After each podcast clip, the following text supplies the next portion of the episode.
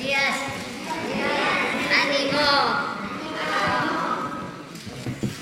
Bueno, pues vamos a iniciar esta conferencia que es la última de este año, que mañana es sábado, domingo primero nos vamos a volver a encontrar el lunes 2. Y en esta ocasión, pues eh, contamos con la presencia de la jefe de gobierno, Claudia Sheinbaum. Nos da mucho gusto que estén aquí con nosotros. Lo mismo el gobernador constitucional del Estado de México, Alfredo del Mazo, y eh, nos acompaña también eh, Jorge Nuño, secretario de Infraestructura, Comunicaciones y Transportes, porque vamos a exponer lo relacionado con el avance en el tren Toluca, Ciudad de México. Es una obra que se inició en el sexenio eh, anterior, hicimos el compromiso de terminarla. Es una construcción compleja, pero se ha ido avanzando y eh, queremos que se sepa cuál es el avance, cómo vamos y cuándo que es lo más importante. Vamos a inaugurar este tren. Les adelanto que queremos eh, que inicie la operación de este tren México-Toluca en diciembre del año próximo. Es decir, en un año vamos a estar subiéndonos a ese tren, el de Toluca, Ciudad de México. Entonces, eh, nos da pues mucho gusto que estén aquí, eh, los tres, sobre todo las dos principales autoridades, la del Estado de México y la de la Ciudad de México. Nos da mucho gusto terminar así este año. Y el secretario de, Comunicaciones y Transporte. También yo quiero eh, pasarles al final unas gráficas de cómo concluimos en lo económico y en materia de seguridad. Cómo terminamos el, el año, cómo vamos en el país para hacer eh, pues eh, una evaluación. Entonces, ustedes tienen la palabra, nosotros adelante. Los tres van a intervenir. Gracias, buenos días, presidente. Buenos días a todos.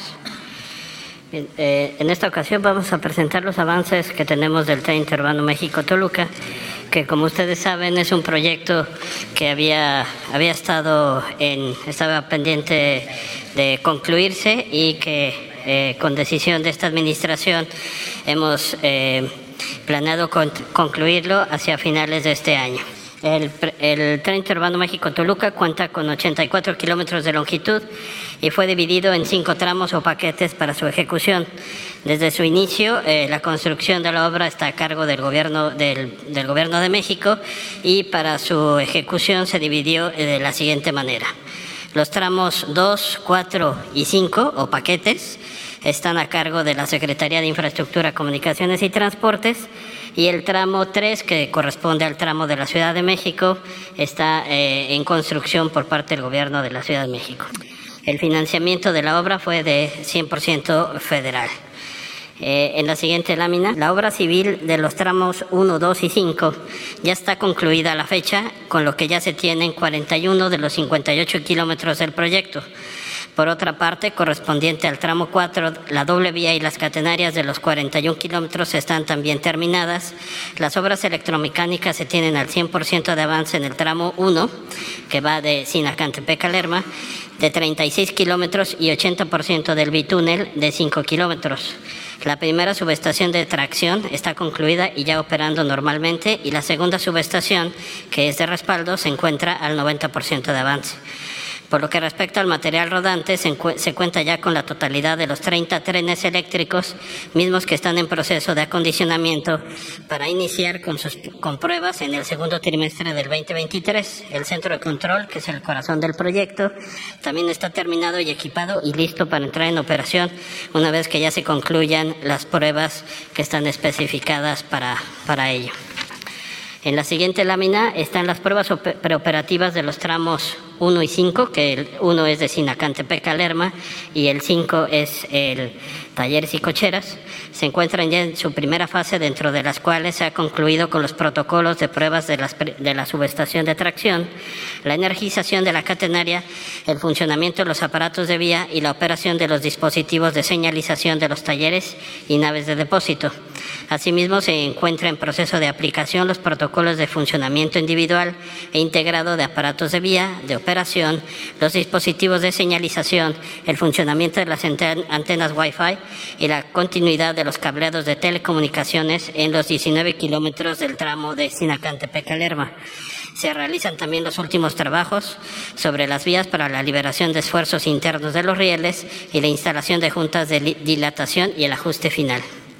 En la siguiente lámina se, eh, se muestra un esquema en el que Dentro del tramo 3, la Secretaría de Infraestructura tiene a su cargo tres obras importantes, que es el viaducto atirantado, que es un viaducto en doble, el doble voladizo, y el, la estación Vasco de Quiroga. La longitud de estas obras es de poco más de un kilómetro y tiene un costo de 1.966 millones de pesos y estarán concluidas hacia el segundo semestre del próximo año. Ahora entraré en, los detalles de cada una de estas tres obras. el primero es el viaducto atirantado, que se construye para garantizar la continuidad del abastecimiento de agua potable en el manantial de Santa Fe para cerca de 40.000 habitantes de la Ciudad de México.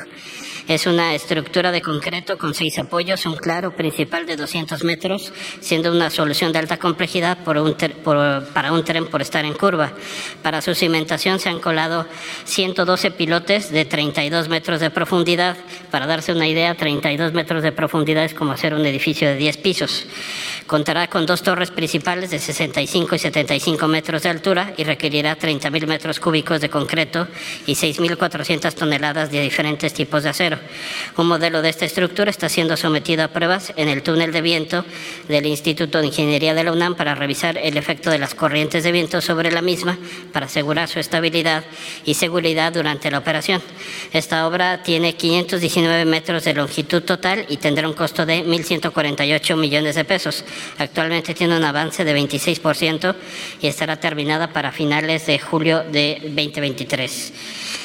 La siguiente obra es la construcción del viaducto en doble voladizo, que son 192 metros de longitud, 31 metros de altura, que es una estructura de concreto con un claro principal de 85 metros.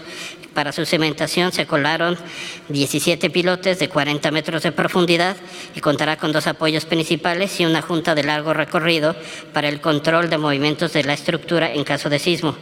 Este viaducto requiere 5.700 metros cúbicos de concreto, 1.300 toneladas de acero de refuerzo y esta estructura tendrá un costo de 274 millones de pesos y un avance de 42% estará terminada en el mes de marzo de 2023. Finalmente, la Secretaría construye la estación Vasco de Quiroga. Esta estación, aunque no estaba considerada en el proyecto original, fue agregada para atender a los vecinos del pueblo de Santa Fe, a los estudiantes de la Universidad de la Salud y a los visitantes de la nueva sección del bosque de Chapultepec. Es una estructura de concreto de 208 metros de longitud, cuenta con nueve apoyos, ocho claros, 26 metros cada uno para y para su cimentación se colaron 59 pilotes 24, a 24 metros de profundidad. La construcción de esta nueva estación requiere 11.000 metros cúbicos de concreto, 1.700 toneladas de, de acero de refuerzo y 1.360 toneladas de acero estructural. La estación tendrá un costo de 544 millones de pesos, tiene un avance del 45% por ciento y estará terminada hacia finales de junio de 2023. La construcción de la obra civil del tramo 3, que son los 16.7 16 kilómetros de longitud, eh, están eh, bajo, eh, bajo la guía de la, de la Ciudad de México, por lo que la información de esta estará, la presentará la jefa de gobierno. Esto sería cuánto y tendríamos un video adicional, presidente, de lo que ya tenemos avanzado en el, en el tramo de Sinacantepec a Lerma. Construcción del tren interurbano México-Toluca talleres y cocheras. En los talleres y cocheras la obra civil se encuentra al 100%. El centro de control se encuentra terminado y en fase de pruebas, así como las cabinas del torno rodero, pintura y lavado de trenes. Tramo 1. Las cuatro estaciones que se encuentran en el Valle de Toluca están terminadas. En este tramo, en el municipio de Lerma, se construyó una estructura metálica en forma de arco de 100 metros de largo y 800 toneladas de peso para librar el cruce con la vía férrea México-Lázaro Cárdenas. Viaductos. En el primer tramo de 36 kilómetros está construido sobre viaducto elevado en un 86% y 5 kilómetros en terracerías. El viaducto 4 fue construido con sistema de autosimbra. Es el de mayor altura de todo el proyecto y tiene una longitud de 1.6 kilómetros. Bitúnel. Bajo la Sierra de las Cruces se construyeron dos túneles de 4.7 kilómetros de 7.5 metros de diámetro interior. Cuenta con la obra civil, vía y catenaria terminados y se encuentra en proceso de equipamiento en las galerías técnicas y el sistema de ventilación. Tramo 3 SICT. En el viaducto atirantado se erigirán seis apoyos con dos torres principales de 65 y 75 metros de altura. Se han construido 214 pilas, cuatro zapatas y se continúa el avance con los trepados de columnas. En el viaducto doble voladizo se instalan los carros de avance con los que se construirán las dovelas. En la estación Vasco de Quiroga se concluyeron los ocho tableros que componen la estructura principal. Se trabaja en el armado de la columna del siguiente apoyo para la conexión con las obras de la Ciudad de México. La Ciudad de México trabaja en el tramo 3 de 16.7 kilómetros para completar el trayecto del tren interurbano México-Toluca. Secretaría de Infraestructura, Comunicaciones y Transportes. Buenos días, presidente. Buenos días a todos y a todas, gobernador, secretario. Este es el tramo que le toca al gobierno de la Ciudad de México. Presento esta primera lámina porque cuando llegamos al gobierno, esta parte de la obra estaba encargada a una empresa. Sin embargo, por diversas razones, esta empresa se fue retrasando en la construcción hasta que finalmente se llegó a un acuerdo con la empresa de una terminación anticipada de su contrato y entonces hoy son 11 empresas que están trabajando al mismo tiempo en 25 frentes de obra, que son estas empresas y su programa. Si me ayudan con la siguiente. Lo dividimos por las características de la construcción. Hay una parte que son estructuras metálicas, la estación Santa Fe, que está cerca del centro comercial Santa Fe, que eh, ya va bastante avanzada. Un viaducto mixto 3 que se llama, los viaductos son, se llaman viaducto mixto porque una parte es de concreto y otra parte es de acero y dos celosías eh, metálicas que tienen un avance ya importante. Em, esta parte de la obra, la terminación es en marzo del 2023 y se está realizando en este momento el montaje y la terminación de esta parte de la obra. Adelante. La otra parte son dos dobles voladizos. Se le llama doble voladizo porque está la columna y se fabrica eh, al mismo tiempo de un lado de la columna y del otro con unos carritos que van permitiendo el colado en sitio. Eh, son largos dobles voladizos y hay un avance importante y esta fecha de terminación es en octubre del 2023. Adelante. Por otro lado está un viaducto de dovelas. Este es un viaducto eh, que tiene un proceso de construcción distinto. Estas son las dovelas que están aquí en la eh, fotografía y tiene una lanzadora que tardó mucho tiempo en eh, colocarse, pero ya en este momento está muy avanzada comienzan ya en febrero del próximo año a colocarse estas dovelas y ya también pues tiene un avance del 56%. Adelante. En general, eh, para que tengan una idea, nos quedan por fabricar los elementos prefabricados 57 de 576, 92 por montar de 576, de las columnas prefabricadas solamente faltan 14 de 228 y el montaje de estas columnas solamente faltan 32 de 228 y termina en mayo del 2023. Adelante. Eh, y finalmente, a dónde llega. Eh, lo que corresponde al tramo 3 es de Ocoyoacac a la estación observatorio del metro. En la estación observatorio va a ser la llegada del tren interurbano. Ahí también va a ser la llegada de la ampliación de la línea 12. Está la línea 1 y posteriormente, en algún momento, si se requiere para otras administraciones, la llegada de la línea 9 del metro. Entonces, la estación observatorio tiene su complejidad porque tiene que tener conectividad la línea 1 eh, del metro, la línea 12 que tiene su extensión y el tren interurbano. Entonces no solamente es la estación, sino la comunicación del metro con el interurbano. Esta parte, que es la parte final de la obra, tiene un avance del 59% y esta es la parte que se terminaría hasta noviembre del 2023 y vamos a ir entregando con tramos a la Secretaría de Infraestructura, Comunicaciones y Transportes para que se coloque la vía y se vaya avanzando en el proyecto electromecánico. Esa es la parte que nos corresponde, presidente.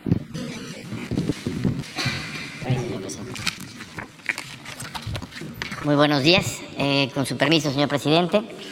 Eh, traigo algunas eh, láminas para mostrar algunos datos adicionales a, la parte de la obra, sino más bien relacionados a lo que implica pues, el mejorar la movilidad, los tiempos de traslado, el crecimiento urbano hacia las dos zonas, el Valle de Toluca y el Valle de México, y lo importante que es que pues, este sistema de transporte va a unir eh, de mejor manera, de manera más eficiente, ambos valles, la zona metropolitana del Valle de Toluca con eh, la zona metropolitana del Valle de México en esta eh, zona poniente.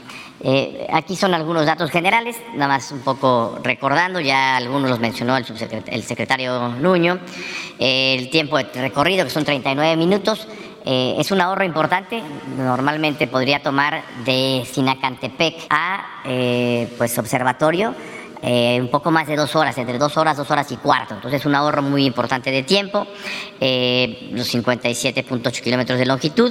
De, este, eh, de esta longitud, más del 60%, son 63% del tramo, se encuentra en el Estado de México y en esta parte tenemos cuatro estaciones, que es la de Sinacantepec, la de Tecnológico, Pino Suárez y Lerma, que son las cuatro estaciones que están en el Estado de México. Eh, más o menos eh, se estima que podría estar eh, pues transportando a 200 mil, más de 200 mil pasajeros diarios. Y bueno, pues esto ayuda a, mucha gente a venir de la zona, sobre todo de esta zona del Valle de Toluca, al Valle de México. vamos a la, siguiente para mostrar aquí la zona de influencia. aquí están los seis municipios por donde pasa el tren interurbano México-Toluca empezando por Sinacantepec, eh, luego Toluca, Metepec, San Mateotenco, eh, Lerma y Ocoyoacac. Eh, en esta zona, en estos seis municipios del Estado de México, se concentra alrededor de 1.600.000 habitantes, 1.700.000.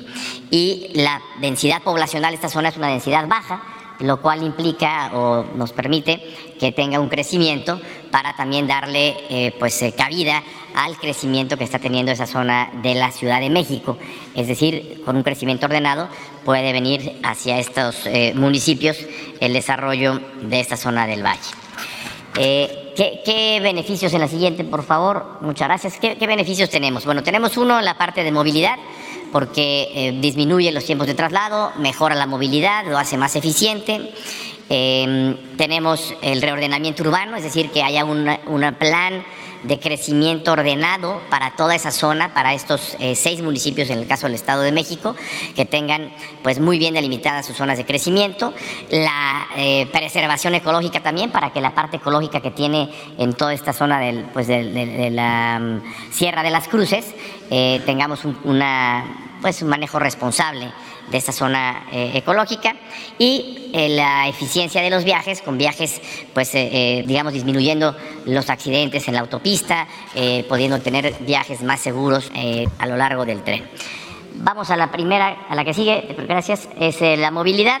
Bueno, aquí hablamos del tiempo, de 39, vamos, de más de de más de dos horas a 39 minutos. Es decir, es una disminución muy importante del tiempo de traslado eh, y em, esto nos permite que em, aumentemos el número de pasajeros que vienen a la Ciudad de México de manera más eficiente. Se calcula que más o menos 700 mil personas se, movilizan diariamente entre ambas zonas, entre esta región eh, del Estado de México y esta zona eh, poniente de la Ciudad de México.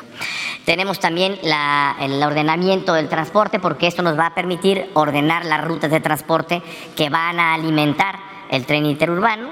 Eh, son 12 nuevos corredores para alimentar el tren interurbano. Luego pasamos a la siguiente, que es el ordenamiento urbano. En donde a través de un plan se da el ordenamiento de esta zona eh, para la densificación con ocupación de predios vacantes, el reciclamiento para la transformación del uso del suelo para un mejor aprovechamiento, la consolidación de espacios urbanos adecuados, fortaleciendo espacios públicos y equipamiento, eh, mejoramiento en zonas deterioradas y conservación, como mencionábamos, en zonas de alto valor ambiental y en zonas de inundación. Ahí vemos cómo tenemos la capacidad para prácticamente duplicar eh, eh, densidad urbana eh, tenemos eh, un crecimiento ordenado de viviendas y, por supuesto, la eh, generación de empleo. En la siguiente hablamos de la parte de preservación ecológica. El tren interurbano permitirá la disminución de emisiones contaminantes por parte de vehículos, por parte de vehículos, y también se favorece la preservación de la Sierra de las Cruces. se calcula que este transporte pueda sustituir eh, cerca de 25 mil viajes de vehículo diariamente y lo que eso pues disminuye en cuanto a, en cuanto a contaminación y en cuanto a eh, congestionamiento también vehicular por el tránsito en la autopista eh, y en la carretera México-Toluca. Y en la parte de seguridad, por supuesto, eh, pues el transporte masivo puede siempre ser un transporte más seguro. El transporte masivo nos permite tener recorridos más largos, un menor número de estaciones, es un transporte eficiente, amigable con el medio ambiente y por otro lado disminuye también el número de vehículos que están en ambas autopistas, lo cual disminuye también el número de accidentes viales.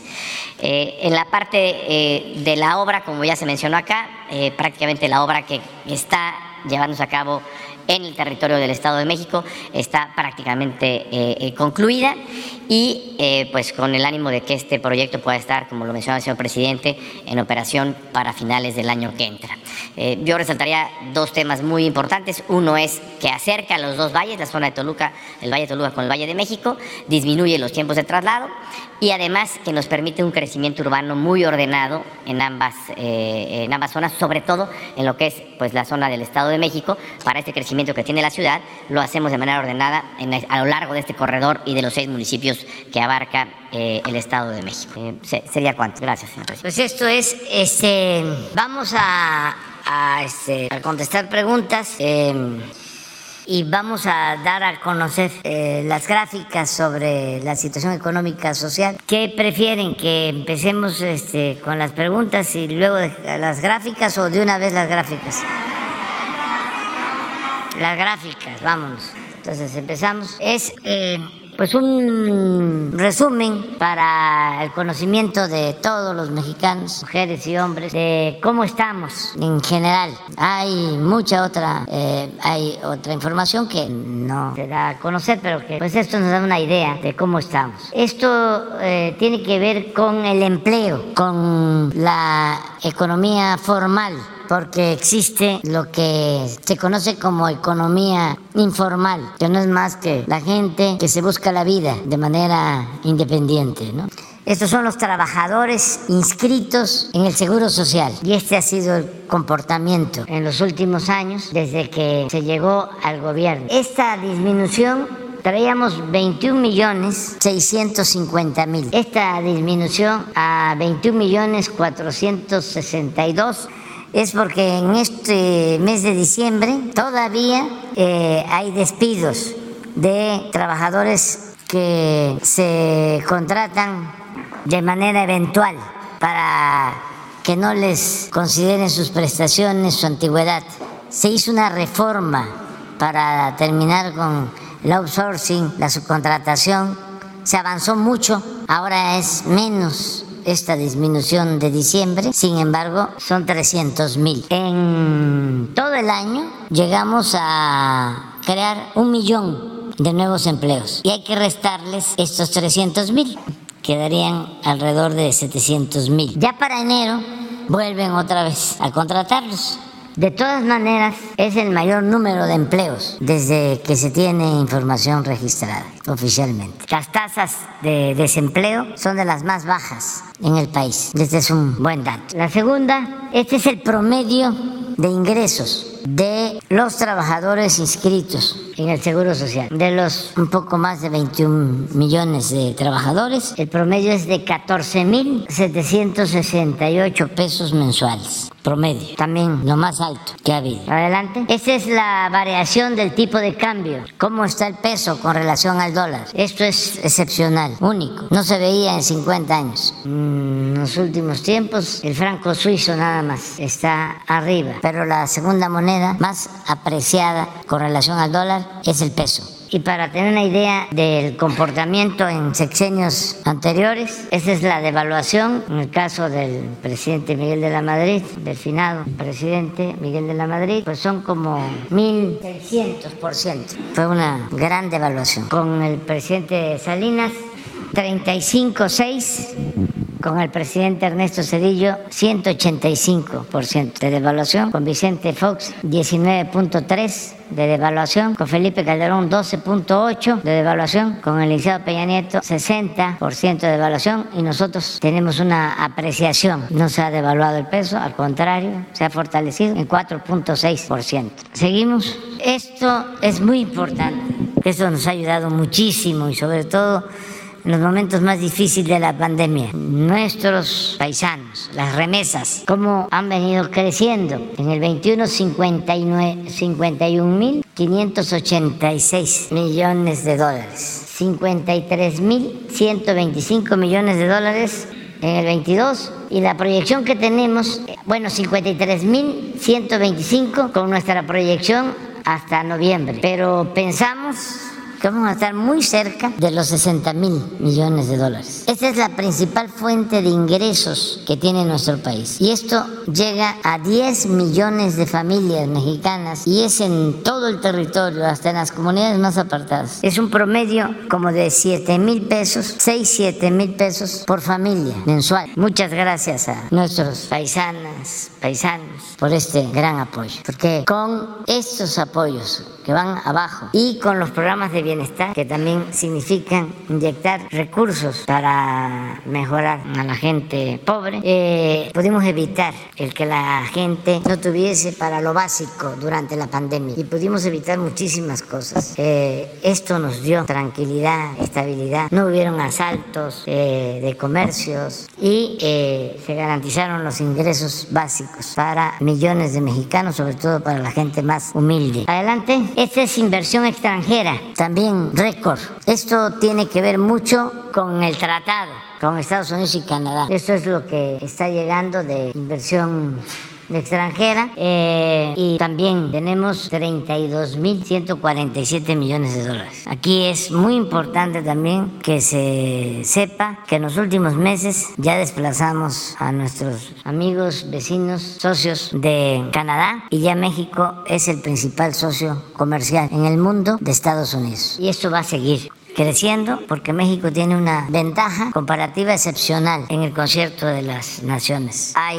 estabilidad política, eh, trabajadores de los mejores del mundo, eh, cercanía al mercado más grande del mundo y el tratado para que puedan eh, llegar inversiones, instalarse empresas y muchas otras ventajas. Pero yo destacaría mucho la calidad de la fuerza de trabajo de México, los obreros, los técnicos, los profesionales. Entonces, esto va a seguir creciendo. Tanto esta inversión extranjera como la inversión pública, que también no traemos la información, pero eh, es eh, de las mayores de los últimos años. La inversión pública nunca en los últimos tiempos se había invertido tanto en grandes obras de infraestructura. Llámese aeropuertos, trenes, carreteras, distritos de riego, presas. Entonces, todo eso significa empleos, significa crecimiento económico. Adelante, esta es la forma como hemos venido creciendo. Nos caímos por la pandemia, nos levantamos relativamente pronto y nos hemos ido recuperando. Ya tenemos más crecimiento que antes que la pandemia. Mi pronóstico es de que podamos crecer a una tasa promedio anual de cuando menos 3 puntos, 3% en lo que queda. Este año, el siguiente y el 24, lo cual nos va a permitir recuperarnos de la caída que tuvimos con la pandemia y no vamos a traer cero crecimiento en el sexenio, vamos a tener crecimiento, aunque sea de un poco más del 1% anual durante nuestro gobierno. Esto no es poca cosa para esa caída de 17.8% que no se veía desde 1933. Esto es lo que nos produjo la pandemia. Entonces, ahí vamos. Tenemos una ventaja adicional que esto tiene que ver con lo cuantitativo, crecimiento. Y nosotros estamos eh, poniendo el énfasis en el desarrollo, que tiene que ver con la distribución del ingreso. Entonces puede ser poco crecimiento, pero con una mejor distribución del ingreso, de la riqueza. Y esto significa mejorar las condiciones de vida de los de abajo ¿Cómo va a quedar demostrado de que la gente con menos ingresos se beneficia más, porque todo el presupuesto, la mayor parte del presupuesto, está siendo orientada a atender las necesidades de la gente más pobre del país. Son grandes obras de infraestructura para el empleo y programas de bienestar para los pobres. Es una estrategia completamente nueva, distinta. Adelante. Esto es el crecimiento. Eh, estamos hablando de un trimestre, pero en economía comparada, esto es China, 3.9. Estamos en un mundo raro, porque para que China tenga 3,9, que sus crecimientos eran del 10. Estamos enfrentando una crisis mundial en lo económico. Primero la pandemia, luego los efectos de la guerra. Esta es Colombia, que nos da mucho gusto, que se está recuperando. Y aquí estamos nosotros, tercer lugar. Este es Canadá, Estados Unidos, Italia, Portugal, este es Brasil, Portugal, Corea del Sur, Alemania, España, Bélgica, Francia. Y ya con decrecimiento, Austria, Turquía, Reino Unido, Países Bajos, Japón. Adelante. Esta es inflación. Esto es algo que tenemos que cuidar. Afortunadamente ya logramos una pequeña disminución. Fue clave tomar la decisión de mantener un subsidio a las gasolinas y al diésel, porque aumentó el precio del petróleo crudo a 100 dólares barril, teníamos un estimado de 60 dólares, entonces ese excedente decidimos utilizarlo, una parte, para eh, destinar 15 mil millones de dólares a subsidiar el precio de la gasolina y el diésel. De todas maneras, en el balance, Pemex ganó, aún con ese subsidio. Y eso nos permitió, porque todo el mundo lo sabe, no hace falta ser economista, todo el mundo sabe que si aumenta el precio de las gasolinas, se va todo para arriba. Y además se presta a que se genere un ambiente de desconfianza, de desorden. Se utiliza como pretexto que hay inflación y entonces empieza una espiral de aumentos de precios incontrolable. Entonces nos ayudó mucho ese subsidio si no hubiésemos tomado esa decisión heterodoxa que no tiene que ver con las fórmulas neoliberales ortodoxas. Esto fue único de los pocos países del mundo. Luego sí nos siguieron otros que tuvieron que aceptar de que no podía aumentar la gasolina tanto. El caso de nuestros amigos, vecinos de Estados Unidos, que la gasolina se incrementó mucho, llegó a costar más que en México, venían a cargar a la frontera gasolina porque era más barata nuestra gasolina, ahora estamos iguales. Al principio no querían subsidiar, pero terminando, terminaron este, estableciendo un subsidio y eso ayudó mucho en Estados Unidos y también en Europa se hizo lo mismo. Adelante, esta es la inflación en el mundo. Chile trae una inflación de 13.3 Colombia 12.5, Reino Unido 10.7, Alemania 10, nosotros 7.8, Estados Unidos 7.1, España 6.8 y Brasil 5.9. Así estamos. Esto es lo que tenemos que estar cuidando. No sé si viene otra lámina. Esta es nuestra composición. Cuando hablaba yo del subsidio de las gasolinas, es esto. Sector energético nos significa a nosotros solo el 0.2. Estados Unidos el 1. Estados Unidos antes de que tomaran la decisión del subsidio le significaba como 3. Nosotros donde tenemos dificultad es los alimentos, aunque aquí hemos ido bajando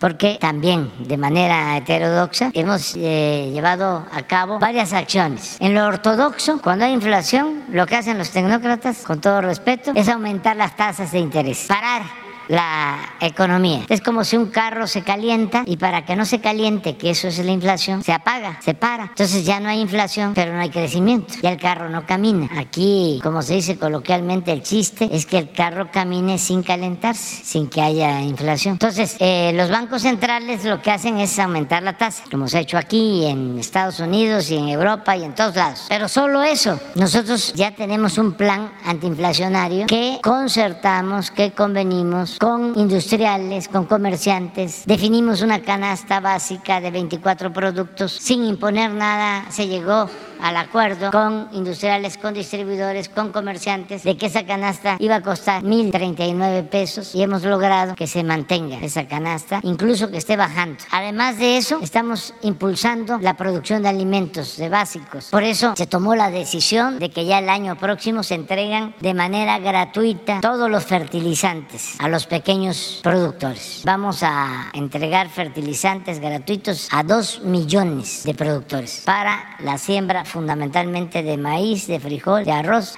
de cultivos básicos. Entonces, eh, además de esto, también eh, se establecieron convenios para abrir la economía, quitar aranceles y poder traer alimentos más baratos de otras partes del país, digo, del, del, mundo al país. Entonces, esto lo estamos trabajando, pero es, es, el, es el tema fundamental. Eh, luego, pues los salarios nos sentimos muy orgullosos de que en 40 años no había sucedido esto. Lo que está pasando, este incremento en el salario A partir del día primero, el incremento al salario mínimo desde que llegamos es del orden del 90% en términos reales. Adelante. Esto es lo mejor para medir el salario, porque aquí va incluida inflación. Cuando llegamos, un salario mínimo alcanzaba para 3 kilos 100 gramos de frijol y ahora ya con el nuevo salario para 5 kilos 200 gramos. Esto ya contempla inflación. Huevo 3 kilos 200 gramos cuando llegamos. Ahora 4 kilos 700 gramos. Tortilla 6 kilos y medio alcanzaba. Ahora a pesar de la inflación del aumento para 10 kilos 200 gramos. Adelante. Esta es deuda neta en billones de pesos al tercer año y nueve meses de gobierno. Lo mismo, este, menos deuda que el gobierno de Fox, que el gobierno de Calderón y que el gobierno del licenciado Peña Nieto.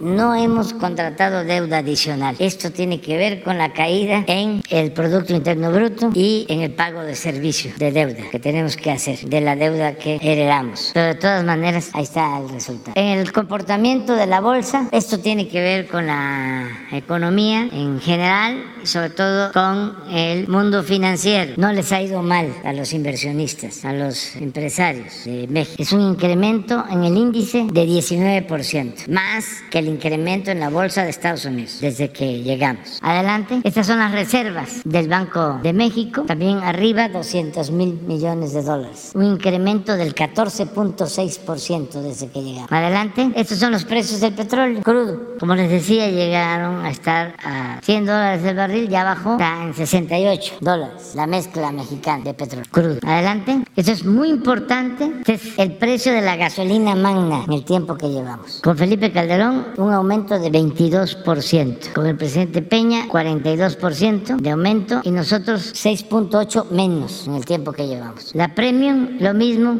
con Felipe Calderón, 7.5, 46% con el licenciado Peña y menos 4.5 con nosotros. O sea, que hemos cumplido el compromiso que hicimos de que no iba a aumentar en términos reales el precio de los combustibles. Y este es dice un incremento de 49.9 con Felipe Calderón, con el presidente Peña 48.6 y nosotros una disminución de 6.2%. Este es el gas LP por cilindro, una disminución con Felipe Calderón de 1.5%, un incremento con el licenciado Peña Nieto de 28.9 y una disminución con nosotros de 10.2%. Estos son delitos del Fuero Federal. Desde que llegamos una disminución de 30.1%. Delitos del Fuero Federal. Estos son homicidios en el tiempo que llevamos comparado con los tiempos de los anteriores gobiernos. Con Felipe, con Salinas de Gortari 9.2 de aumento, con Cedillo 31.2 de disminución, con Vicente Fox 1.6 de aumento, con Felipe Calderón 192.8% de aumento, con Eliseo Peña Nieto 50 59% de aumento y nosotros tenemos una disminución de 10.6%. ¿Seguimos? Esto es también homicidios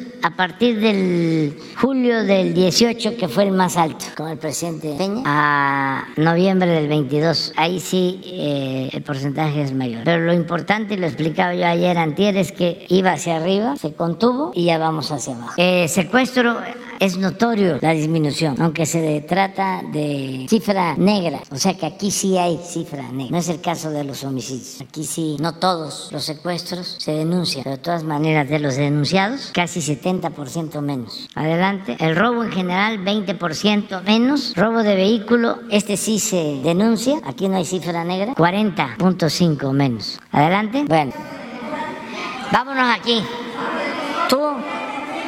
Una compañera, dos, tres, cuatro, una compañera, cinco. Claro, tú quedaste, sí. Tú empiezas, ¿no? Sí, y luego tú. Gracias, presidente. Buenos días. Judith Sánchez Reyes, de La Verdad Noticias. Eh, tomando en cuenta que el primer ministro de Canadá, Justin Trudeau, ya eh, confirmó su arribo a México vía el aeropuerto Felipe Ángeles, preguntarle cómo se va a dar este trazo de ruta para su traslado a la Ciudad de México, si este será vía terrestre, vía aérea, qué se ha pensado al respecto. Y también preguntarle si en los días en los que se llevará a cabo justamente la cumbre de líderes de América del Norte habrá conferencia matutina ¿Cómo será la logística? No sé si nos pudiera usted eh, compartir algunos detalles y si también ya el gobierno de Estados Unidos eh, aceptó la recomendación que usted le hizo al presidente Biden para que también haga uso del AIFA. Bueno, pues este, sí se sabe que el primer ministro Trudeau va a arribar eh, el avión que lo traslada de Canadá, va a llegar al aeropuerto Felipe Ángeles. Ya eh, cómo lo van a trasladar hacia eh, la ciudad, hacia el palacio, el programa, ya este, no sabemos. O sea, eso lo están viendo los eh, de logística de Canadá. En el caso de Estados Unidos, lo mismo. Ellos estaban viendo si este, aterrizaba el avión del presidente Biden en el aeropuerto de la ciudad o en el Felipe Ángeles. Nosotros les pedimos que fuese en el Felipe Ángeles. También, este, si no lo hacen y aterriza en el aeropuerto de la Ciudad de México, es lo mismo. Eh, nosotros solo le hicimos la observación de que nuestros opositores, los conservadores, pues iban a utilizar eso para decir que no era confiable el aeropuerto Felipe Ángeles, que ni el presidente Biden había aceptado bajar ahí. Cuando están argumentando los de eh, seguridad, servicio secreto, más que nada este, otro tipo de, razones. Eh, de todas maneras, lo que ellos decidan todavía van a resolverlo, creo que el lunes o el martes, en el caso del presidente. Y si no, pues ya van a tener ahí nota, los del Reforma y los del Universal, y Dolia Esteves.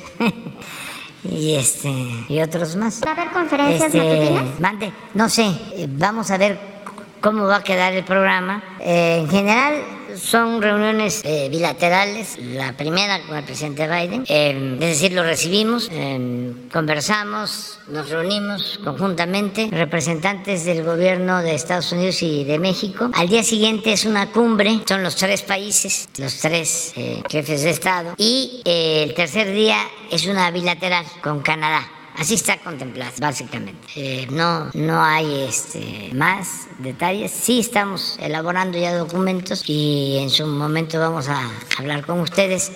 No sabemos qué va a pasar con la mañanera. Este es el lunes, el martes y el miércoles. Les vamos a informar la semana que viene, porque esta visita es 9, 10 y 11. Es lunes, martes y miércoles de lunes próximo en ocho días. ¿Se cerrará eh, el centro, el Zócalo Capitalino, las inmediaciones a Palacio Nacional? No sé, eso es este el Estado. No, ya no hay Estado Mayor, se llama este, la ayudantía de nosotros y el servicio secreto, pero a mí me gustaría que la ceremonia de recepción fuese igual que la que se lleva a cabo con el protocolo, con todos los gobiernos que nos han visitado, pero tendríamos que, verlo también.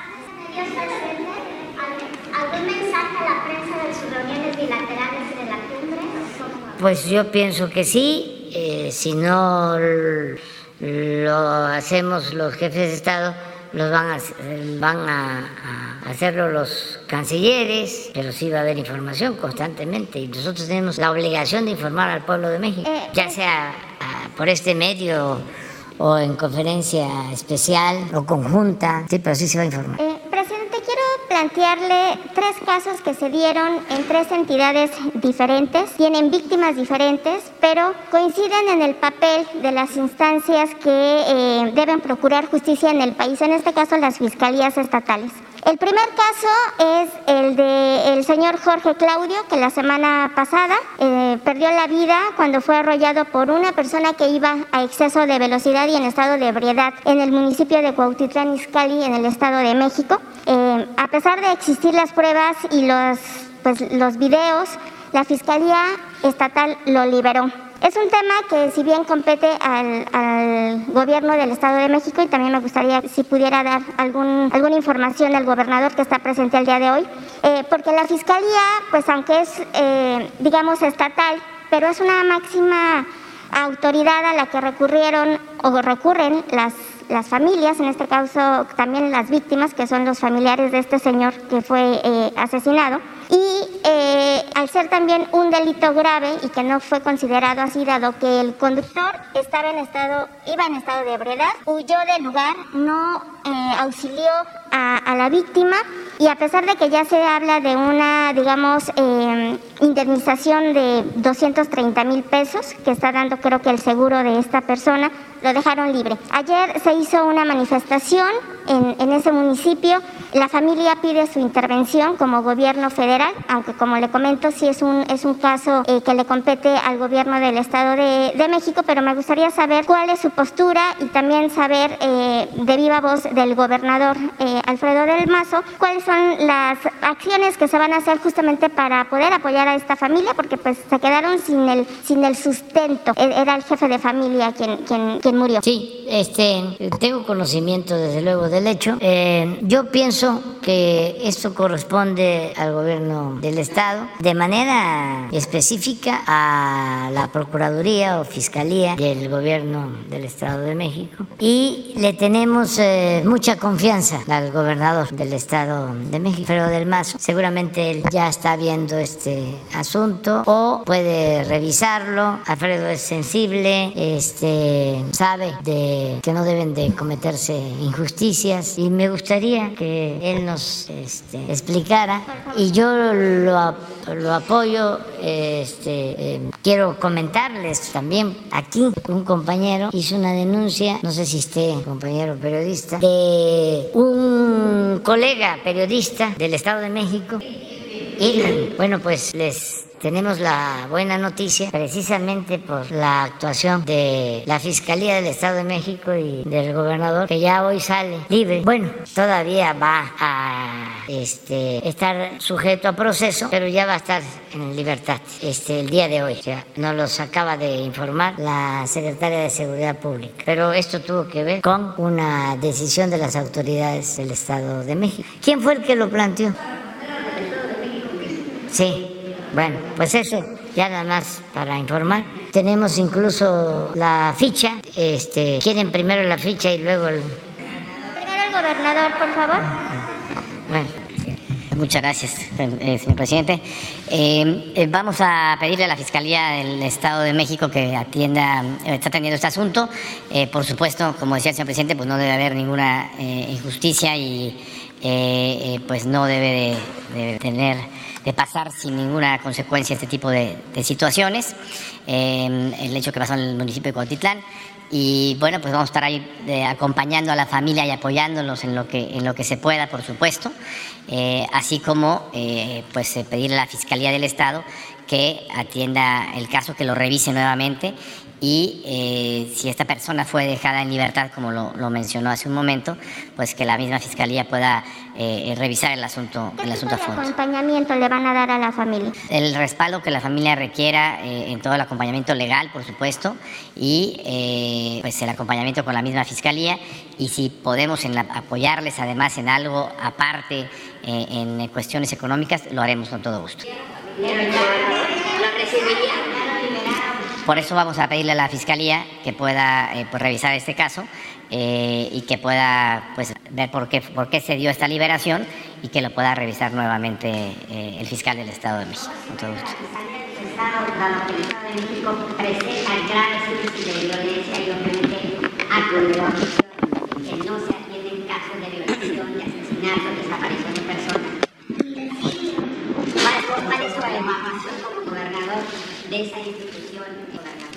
Bueno, eh, separando las, la- las dos, eh, los casos, eh, yo quisiera mencionar eh, más bien en cuanto a la incidencia delictiva en el caso del Estado de México, así como el presidente presentó hace un momento algunas láminas con la información de lo que ha venido sucediendo a lo largo de estos años.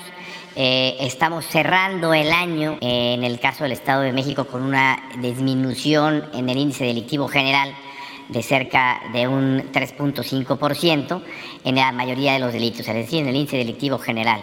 Hemos tenido avances importantes en lo que es el robo al transporte público, el robo a casa habitación, el robo a cuentaviente, eh, secuestro y todavía tenemos retos importantes, como lo es el caso de la extorsión, por ejemplo, y por supuesto los casos más lamentables que son los de feminicidios, en donde, eh, como hemos compartido y lo hemos hecho también ya en estas eh, reuniones, hay una serie de acciones que se han llevado a cabo pues para atender de manera eh, preventiva los casos de feminicidio, por supuesto darle seguimiento a estos asuntos. Y algo que comparto, también ya lo hemos estado expresando, estamos trabajando en una iniciativa para que de forma preventiva a nivel educativo se pueda ir generando una mayor conciencia de respeto hacia, eh, hacia las mujeres con una nueva materia de igualdad de género que implementamos eh, pues a lo largo de estos últimos tres meses. Se está implementando en todas las escuelas eh, a nivel preescolar, primaria, secundaria y preparatoria, públicas y privadas en el Estado de México, una materia de igualdad de género que se llevará a cabo una hora a la semana de manera obligatoria para poder pues, propiciar y, e impulsar una cultura de respeto hacia las mujeres, de igualdad de oportunidades, un ambiente de cultura de paz dentro de las escuelas y que esto nos ayude a eh, atacar de raíz pues este gran reto eh, que tenemos eh, pues en nuestro estado y, y, por supuesto a nivel nacional.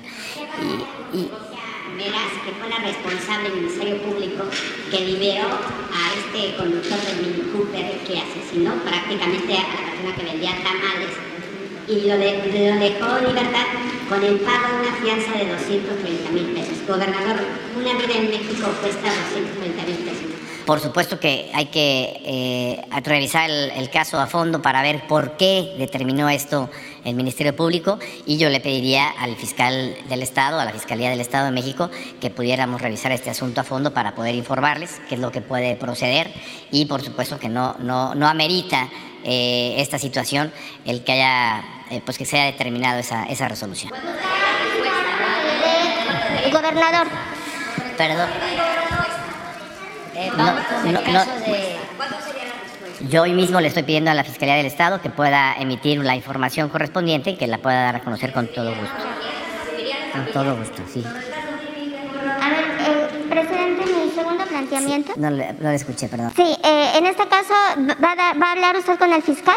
Sí, Lo va a buscar el día de hoy. hoy mismo y en un, en un momento más, eh, más tarde, le pediría al fiscal que pueda dar la información correspondiente, que pueda eh, primero eh, ampliar por qué se dio esta, esta resolución por parte del Ministerio y que podamos ver cuáles son los pasos a seguir hacia adelante por parte de la Fiscalía con todo gusto. Y le agradecemos mucho a, a Alfredo y este, confiamos en él y este, estos compromisos se van a cumplir. El que se va a revisar el caso, el que si es eh, necesario y lo este, solicita la familia, él va a recibirlos y este, se va a hacer justicia. Muchas gracias.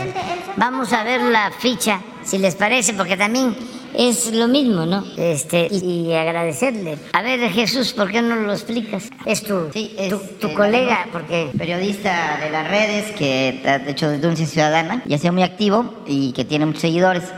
Eh, fue detenido el 8 de octubre de 2022 por policías municipales de Toluca, en Estado de México, por una acusación de secuestro express, extorsión en agravio a un menor y fue recluido en el penal de Santiaguito, en el municipio de Almoloya, eh, así como por un supuesto por haber sustentado como miembro de una institución de seguridad pública, todo eso él lo desmiente. Sin embargo, su familia, la familia del periodista, aduce inocencia y dice que él siempre ha denunciado casos de corrupción eh, no solo de policía del Estado de México, sino de extorsiones de comerciantes, etcétera, ¿no? Entonces, lo que sigue. Eh, a partir de que se hizo aquí la presentación de la denuncia por la compañía del Estado de México, eh, el presidente de la República giró instrucciones a la secretaria de Seguridad Pública, Rosa Isela Rodríguez, quien atendió a la familia y tomaron cuatro acuerdos para hacer cuatro acciones que de inmediato se llevaron a cabo.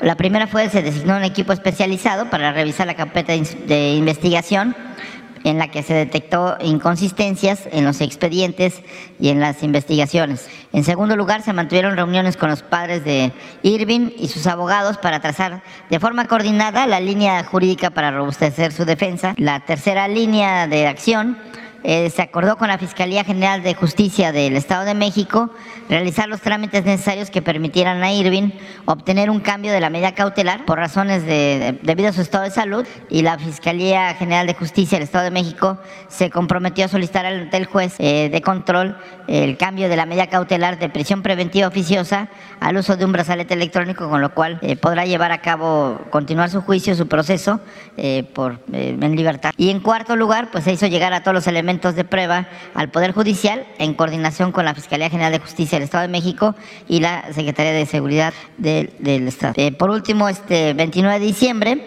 o sea, el día de ayer, el Poder Judicial determinó eh, favorable el cambio de prisión preventiva oficiosa a la colocación de un localizador electrónico o brazalete, así como la prohibición de acercarse a las víctimas y salir del municipio de Toluca.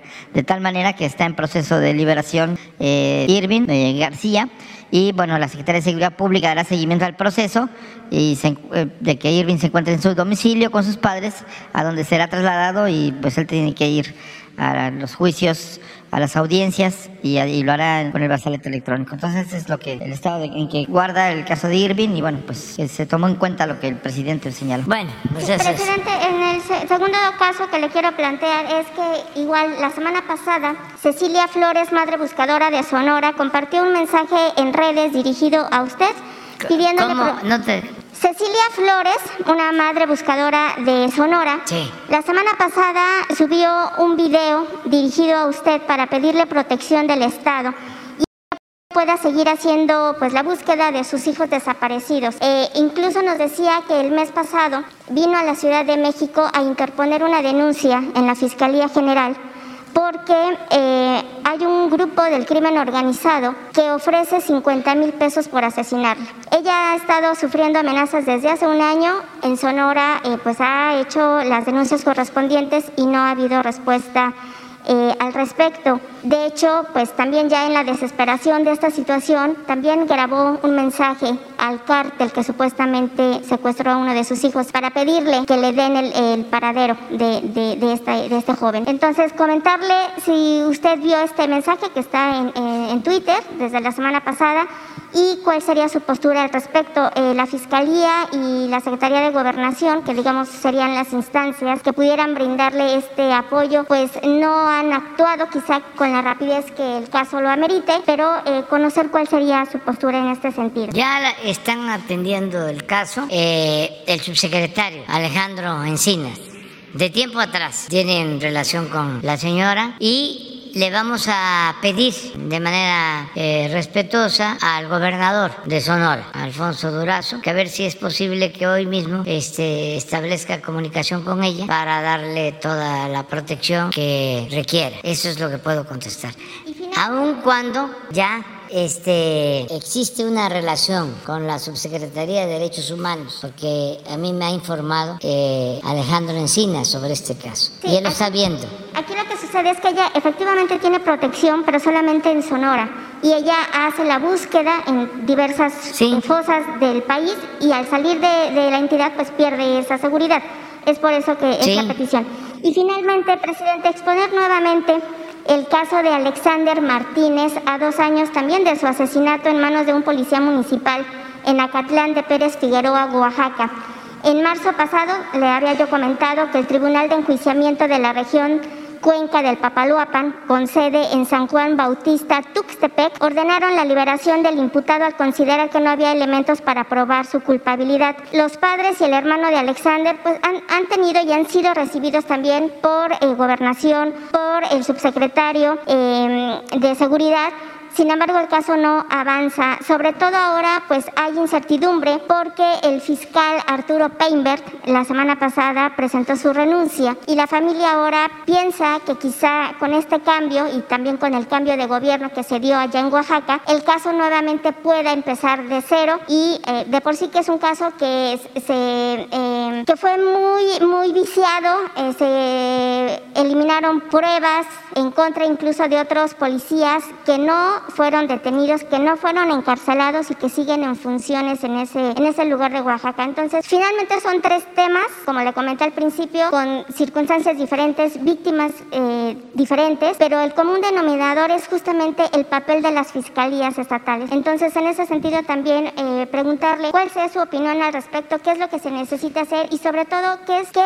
tienen que hacer las familias para realmente que haya justicia y se aplique la ley. Muchas gracias. Bueno, este, en este caso de Oaxaca, lo mismo. Le vamos a pedir al gobernador Salomón Jara que nos ayude. Eh, si la familia le tiene confianza al procurador que eh, salió, eh, si le tienen confianza, pues no habría problema porque ese abogado, ese procurador, está trabajando en el gobierno federal, está ayudando ese procurador Feinberg, sí, y este y ha estado ayudando en otros casos. Por eso, así como hay procuradores que son cuestionados, este procurador no eh, resultó, no terminó mal. Esa es mi apreciación. Eh, del Estado, del Tribunal Superior de Justicia del Estado. Sí, por eso vamos a pedir al gobernador que también con respeto a la autonomía del Poder Judicial de Oaxaca se atienda este asunto. Y este, ¿qué recomiendo yo? Bueno, que se denuncie que este, si se considera que hay una injusticia, que se denuncie, que no se permite la corrupción, que no se permite la impunidad, que estamos luchando para purificar la vida pública, que no haya injusticias. Y por eso esta tribuna, este diálogo circular, que ayuda mucho, porque antes, imagínense si estos casos se ventilaban, no se daba a conocer nada. Entonces eso pues se fomentaba la impunidad, la prepotencia, se sentían absolutos, omnímodos, todopoderosos las autoridades. Ahora no, todos estamos expuestos y nos sometemos al escrutinio público. Si al presidente este, lo cuestionan todos los días, un día sí y el otro también, ¿por qué no a un ministerio público? ¿Por qué no a un juez? ¿Por qué no a otra autoridad? Entonces, sí hemos avanzado y depende mucho de que no actuemos como ciudadanos imaginarios sino que actuemos como ciudadanos de verdad y que defendamos nuestros derechos y que la libertad no se implora, se conquista y hay que ser perseverante. Y la justicia tarda, pero llega cuando se lucha por un cambio, por una transformación. Entonces, este, vamos a ver los tres casos y eh, estoy seguro que se va a avanzar. Vamos. Buenos días, gracias, presidente Ernesto Ledesma de Rompeviento TV, secretario, gobernador, jefa de gobierno. Buenos días. El primer tema que quisiera, eh, de los dos que voy a abordar, es el caso de una joven que se llama Kenia Hernández, una activista indígena que lleva presa eh, desde el 18 de octubre del año 2020 con los cargos por eh, señalada por ataques a las vías generales de comunicación, según Capufe. Aquí tiene que ver con dos dependencias, tanto la federal como la del Estado de México. Además, considero providencial que esté aquí el secretario de Comunicaciones y Transportes y el gobernador, porque mejor imposible para abordar este tema. Eh, todos los cargos son susceptibles de acuerdo reparatorio, todos los casos. En lo que toca a los cargos federales, se le acusa a Kenia de haber eh, obstruido el paso o más bien liberado las plumas de cuatro casetas de Acapulco, de tres casetas de Guanajuato y una caseta de Morelos el Estado de México, el gobierno del Estado de México, eh, le ha hecho cargos por robo, por violencia y presentaron dos testigos. Uno que la señala de haberle robado 500 pesos y otro un celular. En esos dos casos y acusa, señalada por en las casetas Las Américas de Catepec y la caseta La Hortaliza de Almoloya, ha sido sentenciada por cada caseta a 11 años de prisión, es decir, 22 años de cárcel y está recluida en un penal de máxima seguridad. Este caso ya se lo habían planteado usted hace un tiempo. Eh, ambas casetas son concesionadas por OHL, hoy Aliática, y esta, en el caso de Kenia Hernández, también el abogado de Kenia, pues también eh, presentaron una situación de asuntos de género en el caso de Kenia. Y el juez encargado del caso, el maestro José Miguel López Rodríguez, juez de distrito especializado en el sistema penal acusatorio, eh, pues señaló que ante la perspectiva, la aplicación de perspectiva de género para llevar este proceso, se ha sido negativa la respuesta. Y eso ha sido porque es considerada en la argumentación del juez que la aplicación de perspectiva de género solo aplica a mujeres sumisas y que Kenia, por ser insumisa, no aplica. Eh, ese mismo planteamiento hizo la funcionaria de la Secretaría de Comunicaciones y Transportes, donde además esto que estoy comentando consta en videos y la funcionaria y la Secretaría de Comunicaciones y Transportes a través de Capufe dicen que Kenia es literal, eh, por ser una mujer muy inteligente, es muy peligrosa y que por eso no puede estar libre. Esto con motivo de que Kenia tiene una licenciatura en Derecho. Eh, es un caso de una joven indígena que no tendría ni siquiera que estar presa, mucho menos llevar dos años presa. Y si hubiera voluntad por parte de ustedes, ella podría salir hoy mismo.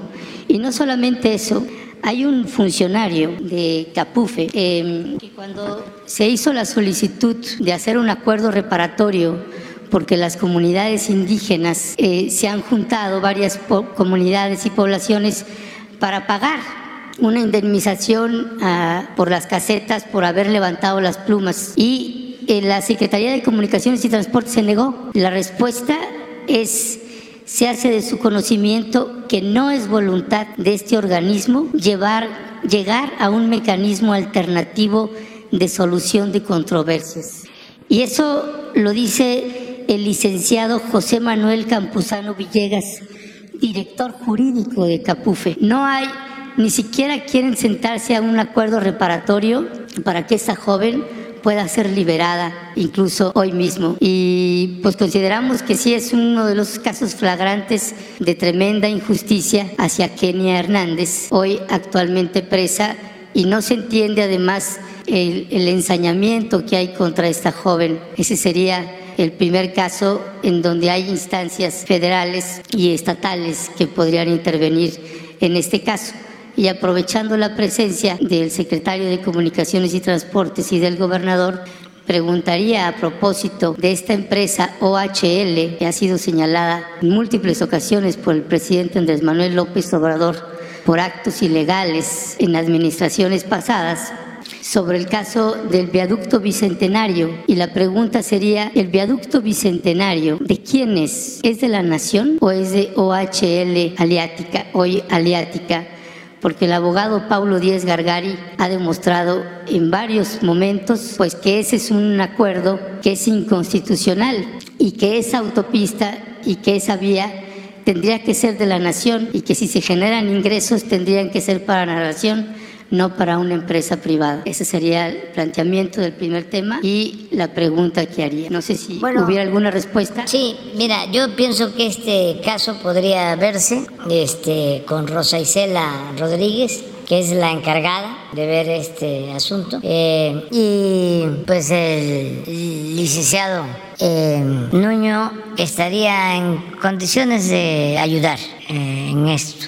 Tengo yo antecedentes esto está vinculado a eh, una práctica que existía, que era la toma de las casetas, y se eh, llegó a la decisión que no podíamos permitir que se tomaran las casetas y que se cobrara porque ya era pues este un modo operandi este lucrativo y que a lo mejor hasta lo llegué a plantear aquí eh, podría eh, aceptando sin conceder que se eh, aplicara en la época de la corrupción. Si robaban arriba pues era un poco lo del huachicol ¿por qué no voy yo a robar si roban los de arriba pero nosotros no robamos. Entonces y no queremos que nadie robe. Por eso es importante el que no haya corrupción y se tenga autoridad moral para que todos actuemos con rectitud y haya pues eh, un honesto proceder de todos. Porque en el caso del Huachicol era eso. Este, si arriba roban, incluso este, que hacían de la vista gorda o eh, actuaban en complicidad. Entonces eso ya no existe. Caso de las casetas las tomaban todas. Mm, recuerdo que todavía hasta el año eh, pasado tenían todas las de Nayarit, todas las de Sinaloa, todas tomadas. Y cobraban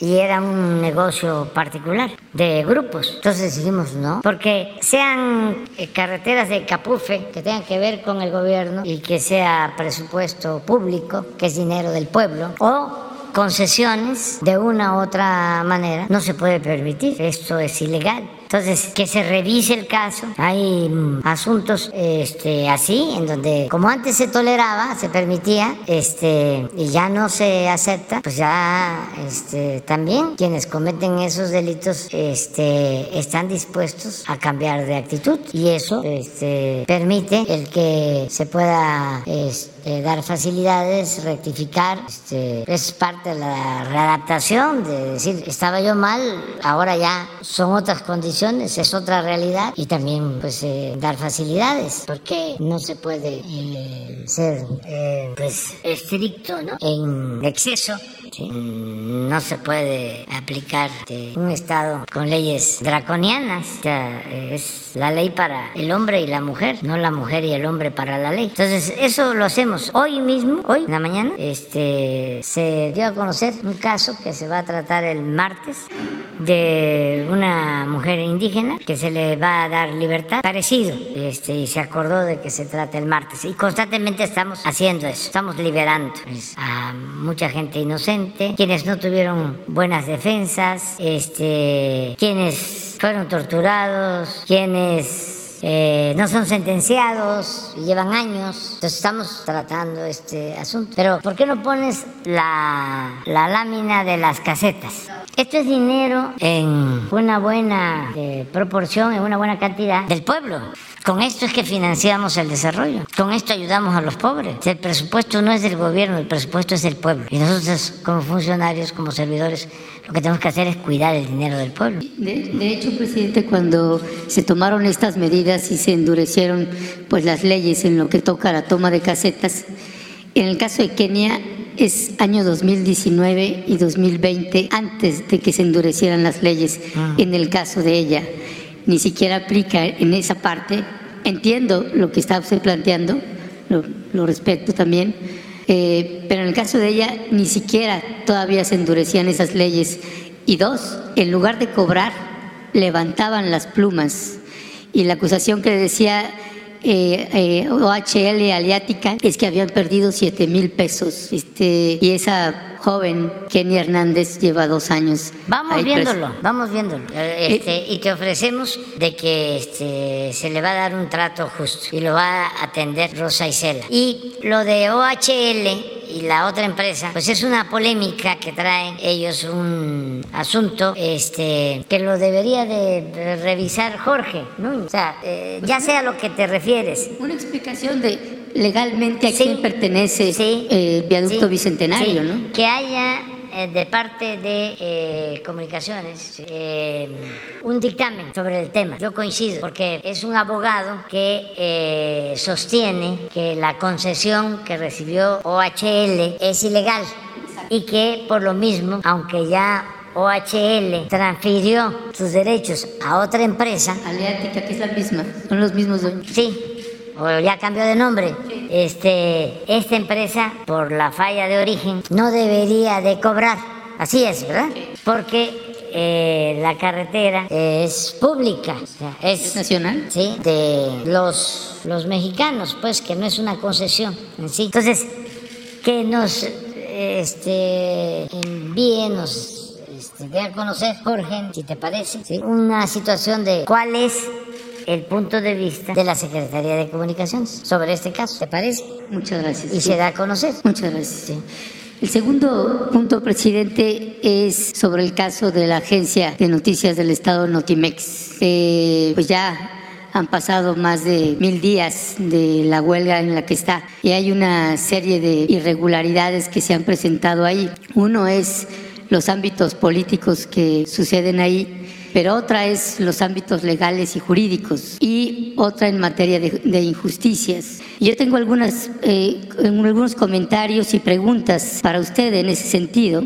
Y para la, pues, la, directora, San Juana Martínez, que nunca aceptó una solicitud de entrevista, aún con las preguntas presentadas por adelantado.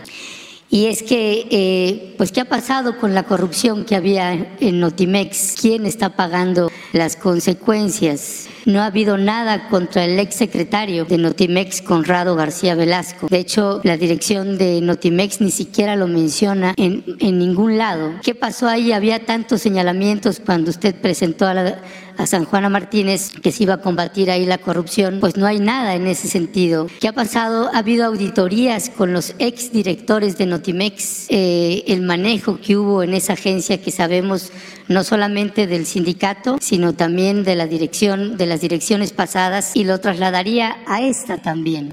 Eh, viendo los presupuestos que son asignados a la agencia Notimex, la huelga estalló el 5 de marzo de 2020, legalmente constituida la huelga. Eh, y no se entiende por qué sigue ejerciendo eh, los recursos una agencia que está en huelga. Por ejemplo, en el año 2020, que es cuando entró en huelga, tenía un presupuesto de 180 millones, la huelga fue en marzo. A partir de marzo no podría ningún trabajador ni trabajadora ejercer los recursos hasta que se resuelva la huelga. Sin embargo, se entregan eh, los recursos se usan los recursos y después en el año 2021 se le asignaron 158 millones en el 2022 228 millones y para el año 2023 se le han asignado 195 millones. Son recursos que Notimex ha presentado y que ha usado, que ha hecho uso de ellos. ¿Cómo es posible eso si está en huelga? Em, el otro punto es que durante la administración de San Juana Martínez han pasado tres directores de la dirección jurídica, tres directores de la sección de noticias internacionales, dos directores de producción audiovisual, dos directores de dirección editorial, dos directores de dirección de comercialización, dos directores de dirección administrativa. Todos salen con problemas con la dirección actual, todos y todas. Eh, estoy hablando de los no sindicalizados, de los que entraron con la actual dirección. En el caso de todas las personas que salieron cuando se dio el conflicto en un inicio, no solamente todos salieron eh, los que habían entrado con San Juana y que dejaron sus trabajos anteriores eh, en una apuesta también por, por su gobierno, porque es gente que sigue simpatizando con, con su gobierno. Y en el caso de, por ejemplo, Manuel Ortiz, que era director de Noticias Internacionales, el acoso llegó a tal extremo por parte de la dirección de, de, Notimex que él y su familia tuvieron que irse a vivir a otro país. Él y otros ex trabajadores y ex trabajadoras, a todas las empresas en donde intentan trabajar, les llegan cartas con las acusaciones que hacía la actual dirección de Notimex no importa si es en Estados Unidos, si es en España, es un acoso tremendo a ex trabajadoras y ex trabajadores de Notimex. No pueden entrar, por ejemplo, a ninguna dependencia de gobierno porque reciben el acoso y cartas y señalamientos hacia sus personas, levantándoles infundios, delitos, etcétera, etcétera, en estas cartas. Lo que se complica que puedan trabajar en otros lugares. Es gente, de verdad, presidente, eh, en una condición de, de, vulnerabilidad y de miedo. Hay mucho miedo a la directora San Juana Martínez porque ya se ha considerado como una de las funcionarias intocables en su administración. Eh, es una funcionaria que lo mismo ha atacado a la jefa de gobierno Claudia Sheinbaum, a la secretaria del Trabajo Luisa María Alcalde, a la ex secretaria de Gobernación Olga Sánchez Cordero, a la Junta Federal de Conciliación y Arbitraje Y aquí hablo ahora de las trabajadoras sindicalizadas que están en la calle desde hace mil días. Ellas sí no están cobrando lo que cobran quienes están actualmente operando Notimex. Llevan 1043 días en huelga en la calle. Y no se entiende esa, esa parte, presidente, por qué no se ha resuelto. Pensamos que usted tiene mucha poder de decisión en lo que se puede hacer ahí. Si la idea era cerrar la agencia, pues entonces explicarlo y cerrarla, pero no se entiende por qué se tiene a trabajadoras en la calle, este, en una huelga que no sabemos en qué va en qué va a terminar. Y me gustaría saber su posicionamiento sobre Pues eh, siempre he planteado que debe de buscarse una conciliación y un diálogo con compromiso, pero no ha sido fácil y no es una parte, son las dos partes porque no se trata de maniqueísmo, de buenos y malos. Es que eh, son muy este, perseverantes o sea, en sus planteamientos. Nadie quiere ceder. Se han hecho propuestas de conciliación y no se avanza. Aquí está Jesús, que este, tú deberías explicarlo. Ven. este, ¿El porque de los atacados? Es que hemos buscado la forma y no queremos eh, actuar este, afectando pues a nadie. Esto, por ejemplo, que me dices de que tuvo que salirse del país un periodista, es la primera vez que lo escucho. Y la verdad, pues sí creo que no había necesidad, porque eh, hay libertades plenas y no se persigue a nadie. Y además, si fuese así, que mandaran cartas, como cuando despiden a trabajadores para eh, desinformar sobre la conducta del trabajador, de que son trabajadores muy conflictivos y no se les dé eh, oportunidad de trabajo, se les eh, boletina. Eso es una medida autoritaria. Y si lo están haciendo, pues este, aprovecho para decirle que no tomen en cuenta eso y que aquí en el Palacio puede entrar quien quiera y a cualquier este, oficina pública. No se le puede negar la oportunidad de hacerlo a nadie. Pero a ver, Jesús. Bueno, como es del dominio público el conflicto en la agencia Notimex, la agencia del Estado Mexicano de Información, pues ya se ha prolongado más de, más de mil días. Y bueno, pues ha habido eh, desde el principio, eh, en un inicio se hicieron las denuncias conducentes por manejos irregulares, por la forma en cómo el sindicato se movía, que controlaba la propia agencia, pero todas esas investigaciones y denuncias están en la Secretaría de la Función Pública. Por lo tanto, ahí tendrían que dar respuesta a las consecuencias legales o económicas que haya lugar a los dirigentes, exdirigentes del sindicato de, Subnotimex. En el caso de la, huelga que por despidos o por aparentes despidos injustificados y por una eh, reformas al cambios al contrato colectivo y demandas de los trabajadores inició, eh, pues han llevado a cabo varias audiencias, bueno, muchas audiencias, tanto en la Secretaría de Gobernación como en la Secretaría del Trabajo e incluso en la Junta de Conciliación. Eh, de tal forma que pues ha, habido diálogo, se han escuchado las demandas del sindicato, eh, se han atendido las eh, también las cuestiones que he planteado tanto la directora como el propio jurídico de la agencia y bueno pues se han hecho propuestas en cuanto a los despidos, a la reinstalación, al acercamiento a las partes y bueno, pues ha habido, digamos, un punto de no, de no encuentro, de no solución, porque se volvió irreconciliable eh, un par de, demandas que se hicieron por ambas partes, ¿no? Entonces, este, esto ha llevado a que las autoridades laborales, en particular la Junta de Conciliación, pues tenga que determinar pues cuál es la salida del, conflicto y estamos en eso. Incluso había una, un litigio sobre la legalidad o no de la huelga. Todo eso está en manos de la Junta de Conciliación. En ese proceso estamos, en, un impas, esperando la resolución de las autoridades laborales y pues también eh, pues hacemos un llamado a que las partes puedan eh, acercar, digamos, eh, y flexibilizar sus posturas de tal manera que se pueda llegar a una solución en el caso de, de la agencia Notimex. del presupuesto?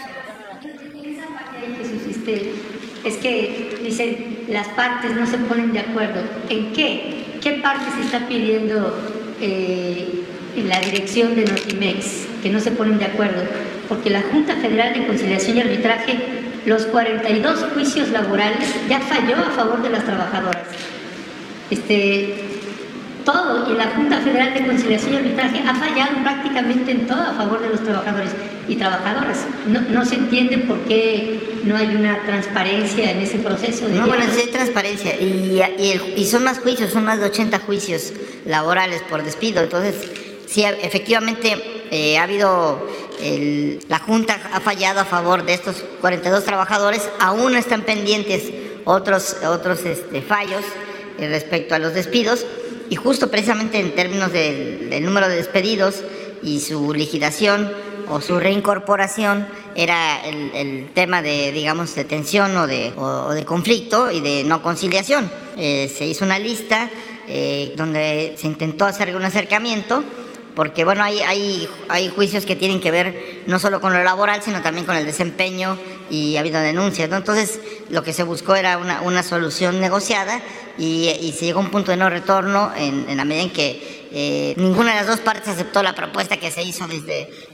desde la vocería y desde la Secretaría de Gobernación cuando ya nos habíamos acercado bastante. ¿no?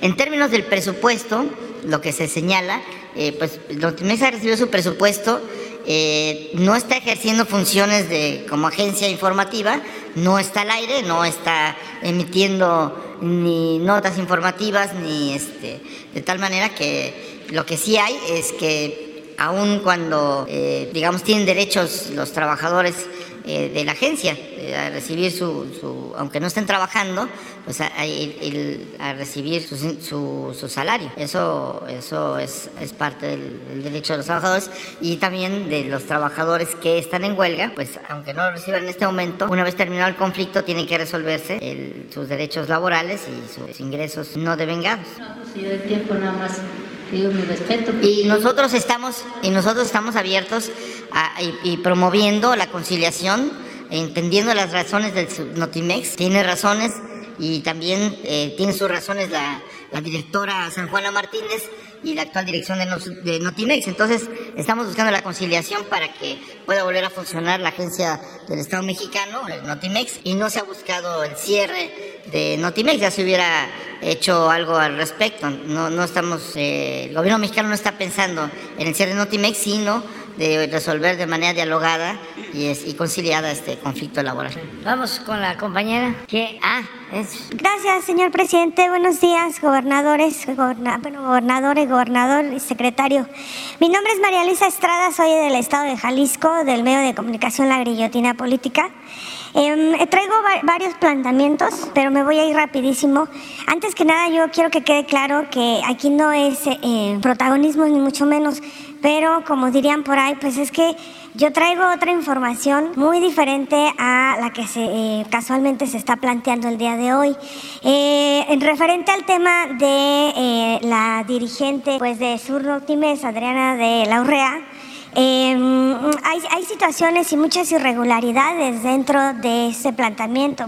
¿Por qué? Porque no, yo lo viví de cerca y, y resulta que, pues, por ejemplo, eh, también hay varios cuestionamientos que se los he hecho en su momento a la que está dirigiendo la huelga, de dónde está sacando recursos para mantener a los trabajadores que sí realmente están en una huelga y ella pues tiene de dónde sacar para estar viajando en, en repetidas ocasiones. La otra, eh, usted debe de acordarse que se hizo el planteamiento aquí por medio del periodista eh, Rodolfo Montes de un encuentro nacional de periodistas en San Cristóbal de las Casas por eh, los lamentables hechos en, en, enero, ya va a ser un año, de varios colegas, incluso uno de ellos fue maestro mío. Pero bueno, el punto es que muchos compañeros periodistas de provincia fuimos, fuimos porque la convocatoria era de que nos iban a dar voz, porque íbamos a ser escuchados. Y eh, los periodistas de provincia fuimos los que dimos la difusión, porque nadie de los medios quiso, importantes, tengo que plantearlo así tal cual.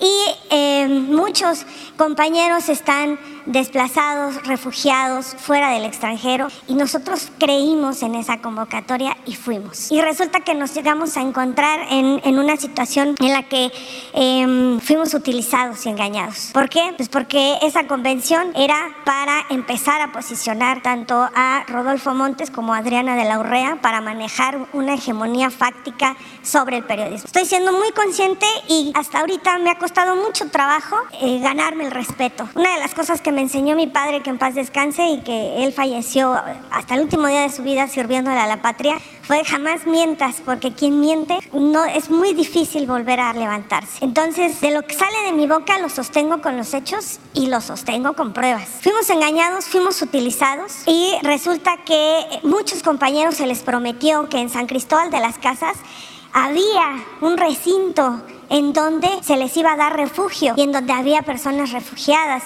y iban a estar tranquilos y en paz. Muchos creyeron en eso. Hubo compañeros que vinieron de Panamá, de El Salvador, de Guatemala a exponerse. Compañeros que en su momento fueron entregados por sus escoltas al crimen organizado y sobrevivieron. Esos compañeros que muchos los han linchado en redes sociales, pero no entienden que es natural su resentimiento contra el sistema porque el sistema en años anteriores les falló. Hoy es otra situación y lo puedo sostener. Yo fui la persona que hizo la investigación del mecanismo eh, de protección a periodistas, activistas y defensores de derechos humanos y he visto los resultados después de que yo le entregué a usted las pruebas íntegras. Bueno, posteriormente se vino un segundo encuentro. ¿Qué hicimos con los compañeros después de ese encuentro que se dio en San Cristóbal de las Casas? Nos tuvimos que organizar nosotros para devolverlos a sus zonas de refugio porque nos encontramos con la situación de que era mentira lo que había prometido Rodolfo Montes. Efectivamente, ese encuentro fue eh, realizado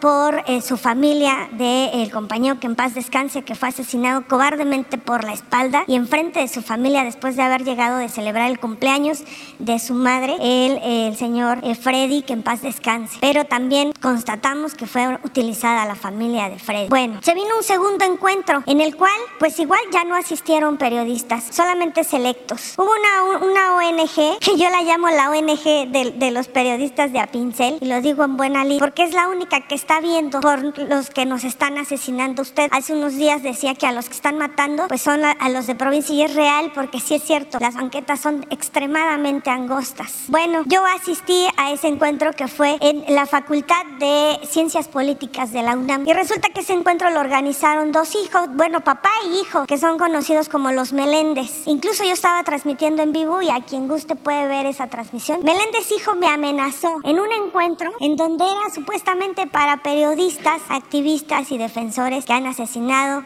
que están desplazados, que hemos sido víctimas de atentados y me amenazó abiertamente arriba del podio por la exposición que yo hice. ¿Cuál fue mi exposición? La que he mantenido hasta el día de hoy, que las ONGs como Artículo 19, periodistas desplazados, reporteros y fronteras y la Unión Europea, mientras más sangre derramada exista de nosotros es mejor para ellos, porque para ellos somos cifras y mientras más periodistas asesinados existan, más recursos van a recibir. Eso fue lo que yo fui a exponer tanto en San Cristóbal de las Casas como en la UNAM y por mi exposición fui amenazada por los Meléndez, tanto como el padre. El padre lo hizo abiertamente, se levantó y se me fue con, con todo. En un encuentro nacional que es supuestamente para defender a periodistas. Bueno, posteriormente nos venimos a dar cuenta que después del día que vino aquí Rodolfo Montes a gritar desesperado que el cártel Generación Nuevo Jalisco lo había amenazado y que le pedía encarecidamente que por favor el señor Nemesio Oseguera se lo aclarara, pues a la semana aproximadamente el cártel Generación le contestó en un video, aparentemente. Ahí están las pruebas, ahí está eh, todo eh, confirmado.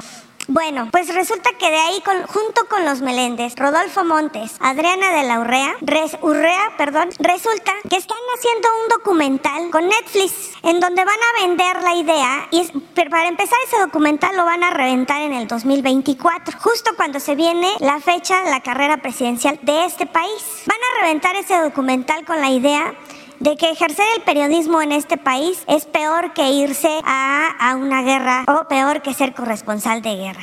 En donde se está vendiendo la idea que Rodolfo Montes y Adriana de la Hora pues son eh, los que están iniciando una lucha por el bien de nosotros, los periodistas, a los que nos mintieron y nos traicionaron. ¿Por qué? Porque resulta que dos días antes de que reubicaran a Rodolfo Montes, porque se le dio el mecanismo, después de que vino aquí a exponer su situación, se reunió en la Cámara de Senadores con Ricardo Monreal, su operador político, y Dante Delgado en privado. Al día siguiente volvió a ir y se reunió con Ricardo Monreal en la Cámara de Senadores. Y posteriormente se vinieron protestas en el Ángel de la Independencia y afuera de la Fiscalía General de la República, en donde incluso pues le pedían a varios compañeros que se tiraran al piso para pues para hacer figuras simulando a periodistas asesinados. Nos vamos enterando del documental porque resulta que cuando llegábamos a las convenciones o supuestas convenciones nos, nos, eh, nos daban como una tipo bitácora para firmar.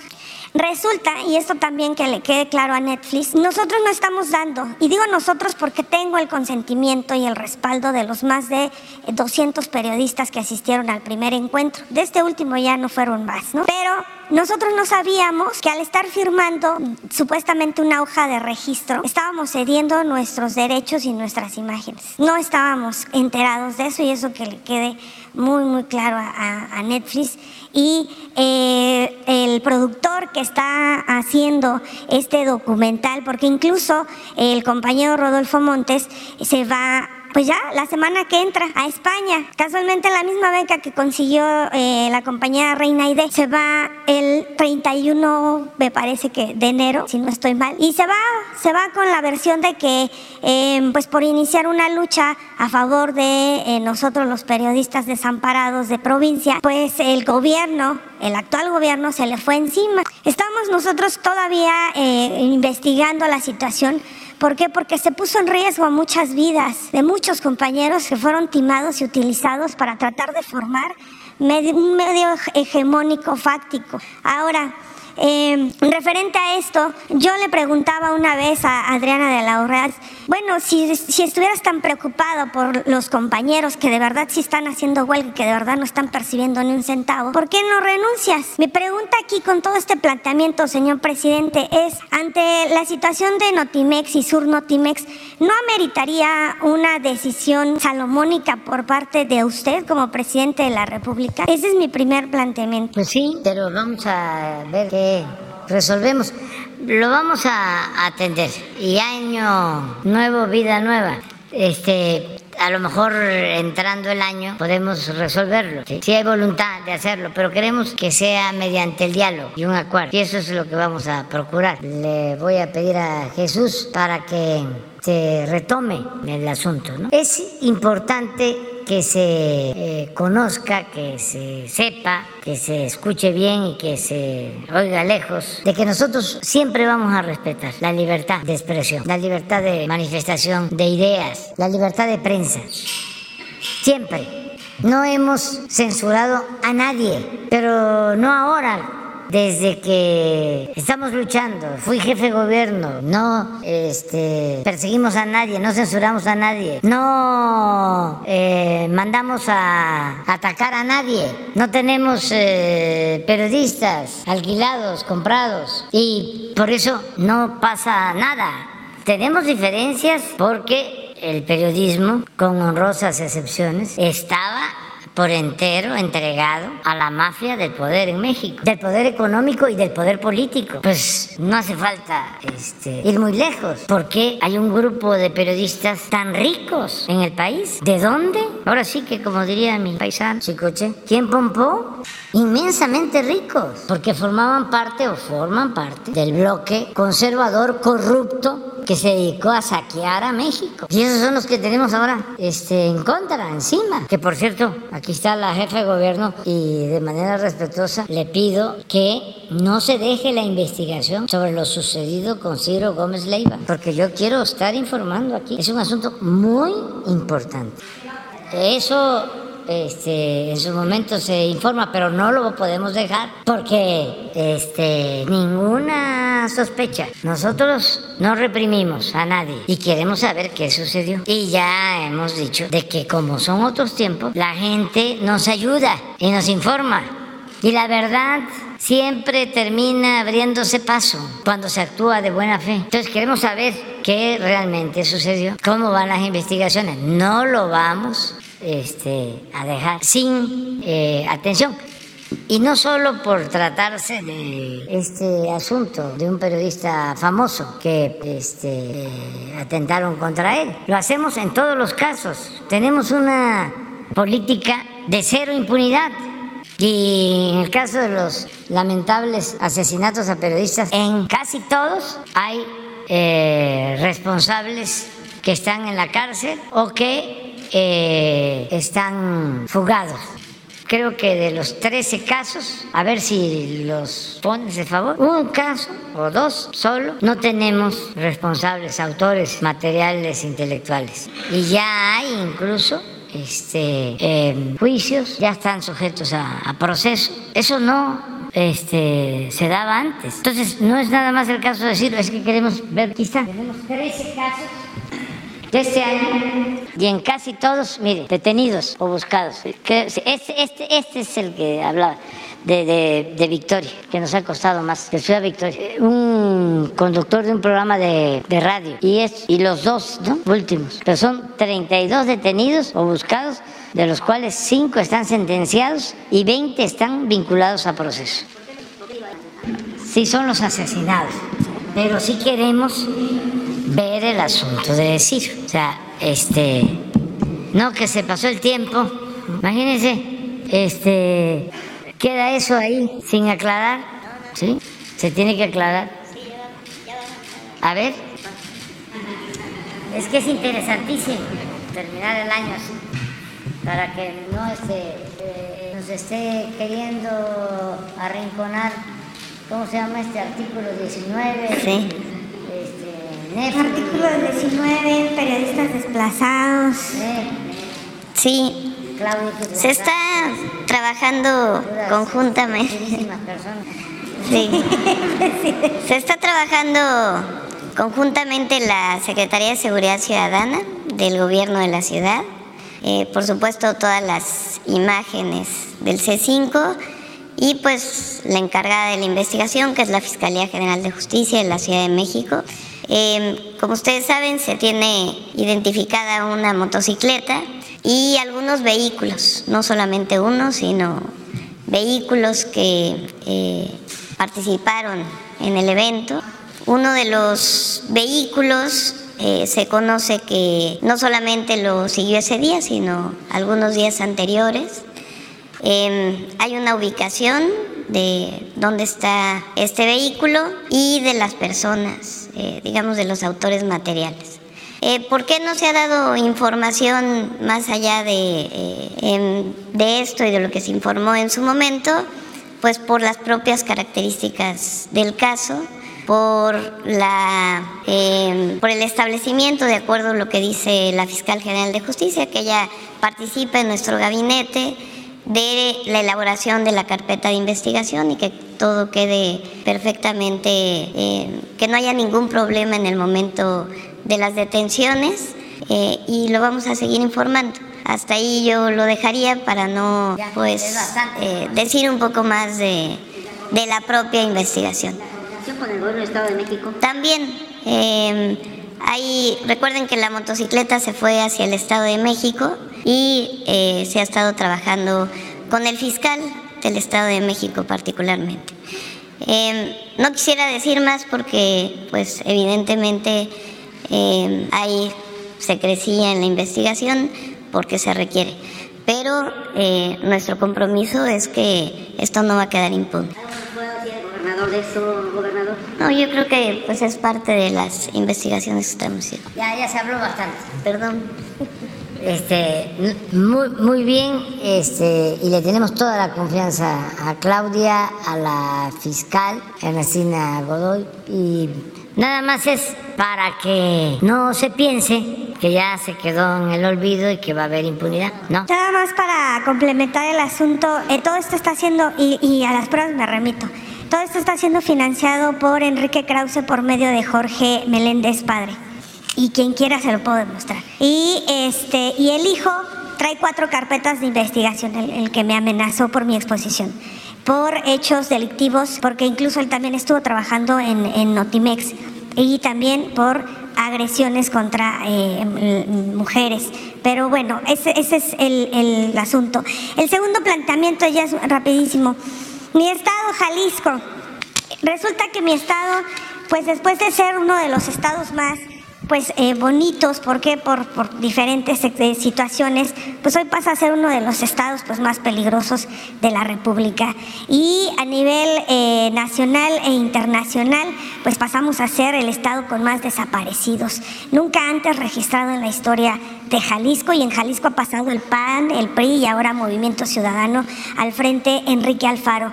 A partir de que llegó Enrique Alfaro, eh, vamos a hacer de cuenta que pues, él empieza a finales del 2018, en diciembre, cuando toma protesta, y a partir del 2019 se destapó la cloaca de una manera impresionante.